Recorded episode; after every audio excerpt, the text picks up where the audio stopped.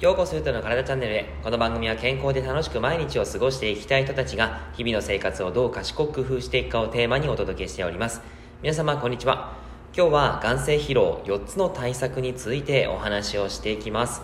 え昨日はですね、えー、その疲れ目と眼性疲労の違いについて原因はこんな感じだよっていうことをお話ししています。もしよければですね、先にこちらの方、昨日の配信の方をよ、えー、と聞いていただいて、そしてその後にですね、この4つの改善方法を聞いていただくと、より理解が深まるんじゃないかなと思います。はい。というわけで、えー、昨日ですね、えー、内容の続きなんですが、昨日ちょっとお話しし忘れたことで、ドライアイについてですね、ちらっとお話ししておきます。えドライアイっていう言葉は聞いたことあるかなとは思うんですが、えこれはですねあの簡単に言うと涙が足りない状態なんですね、えー、難しく言うと涙液膜の不安定性というふうなことが言われたりします目は常に涙で角膜が覆われて守られているんですね。で、えー、涙が蒸発せずにとどまってもらうこと。これがですねあの目にはすごく必要なんですがそれがなくなってくるのがドライアイなんですね。で涙は輸送、え油層ですね。油の層と水の水槽。そして、えー、無鎮層の3層で構成されています、えー、外壁の表面を外面の方面、えー、外外側の表面を覆うのが油の層ですね。輸送。これは涙の蒸発を抑えます。内側のタンパク質の無鎮層は涙が流れ落ちないように保ってくれています。そして、えー、水槽は酸素や栄養分タンパク質やビタミン、成長因子、サイトカインとかですね、そういったものを供給しながら、細菌の侵入を防いでいるというところになります。ドライアイっていうのは、基礎分泌としての涙が均等に行き渡らなくなって、えー、類膜ですね、薄くなった部分ができてしまって、類膜、類液膜の不安定性というのが出てきます。で角膜の表面に障害があの障害が生じるとドライアイという状態になってくるんですね。これがひどくなってくると目がシパシパして開けられなくなったりとかあの視機能ですね。目の機能の異常が、えー、見られるということで、えー、生活の質の低下とか生産性がやっぱり落ちてしまうというのがあるんですね。はい。というわけで、まあ、これをですねあの含めて具体的に4つの対策ということを書いあのお話をしていきたいと思います。まず1つ目はですね環境改革になります。環境改革は目の疲れ眼性疲労につながる環境をまずは理解しようということで昨日お話しした VDT 画面情報端末っていうのもそうなんですがその環境ずっと画面を見続けることは、え変化できるのかということです。パソコン、スマホ、タブレット、テレビを連続視聴時間を短くするということですね。そして、えー、遠くを見るということです。まあ、できればですね、5分から10分おきに10秒程度、その遠くを見るということをしてあげると、一番目にとってはすごくいいです。目の筋肉が休まれますね。はい。そして、えー、深夜をまたぐ時間帯での視聴、えー、12時を超える視聴は、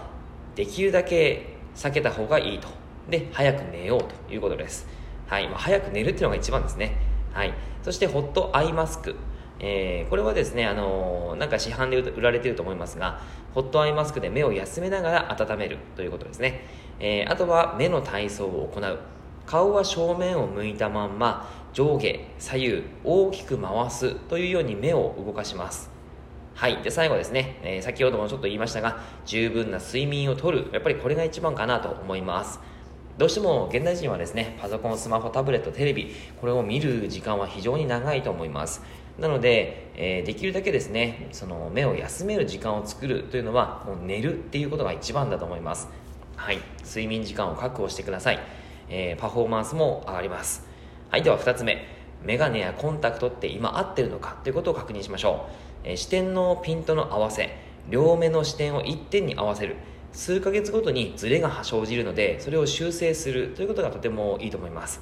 実は両方の目から得る情報って左右均等ではないんですね。右目と左目で視点がずれたりしていますよね。例えば両目で、えー、親指を見つめてもらって片目ずつ見てもらうとちょっと場所がずれますよね。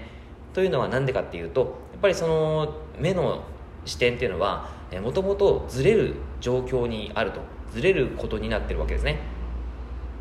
だからこそ脳に伝わる情報っていうのが右目と左目で、え変わるわけなんですね。で脳はそれを絶えず修正しながら効き目の情報を優先させています。その優先させる工程も目と脳の疲労につながってくるんですね。だからこそそのズレを大きくしたくはない。ということでそのズレを修正するためにはちゃんと検査をした上でメガネやコンタクトを決めなければなりません、えー、専門の診療と検査が必要となりますので気になる方はぜひ検査をしてみてください。はい。では3つ目、えー、これはさっきからも伝えてますけども遠いところを見る、えー、皆様ご存知なんですけどと思いますが目も筋肉で動いています。運動不足になると体が硬くなるのと同様に目の筋肉も硬くなります。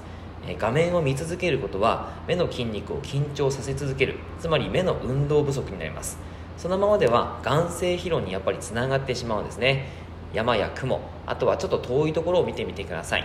え4つ目、えー、コンディショニングと食事。ということで、えー、疲れ目には目の周りもそうですが首の筋肉っていうのがめちゃめちゃ硬くなります。あと呼吸も、あのー、荒くなります。でそういった時にですね目の筋肉の動かしさっきお伝えしたこととかあとは首のストレッチ、えー、あとは呼吸を整える。簡単に言うと息を吐くということがとてもいいんですが、えーそまあ、こんな形でですね動きをえ日々作ってもらうといいかなと思います。あと食事に関してはですね目に対する栄養というのがとても大切です。ビタミン A とビタミン B2 が必要です。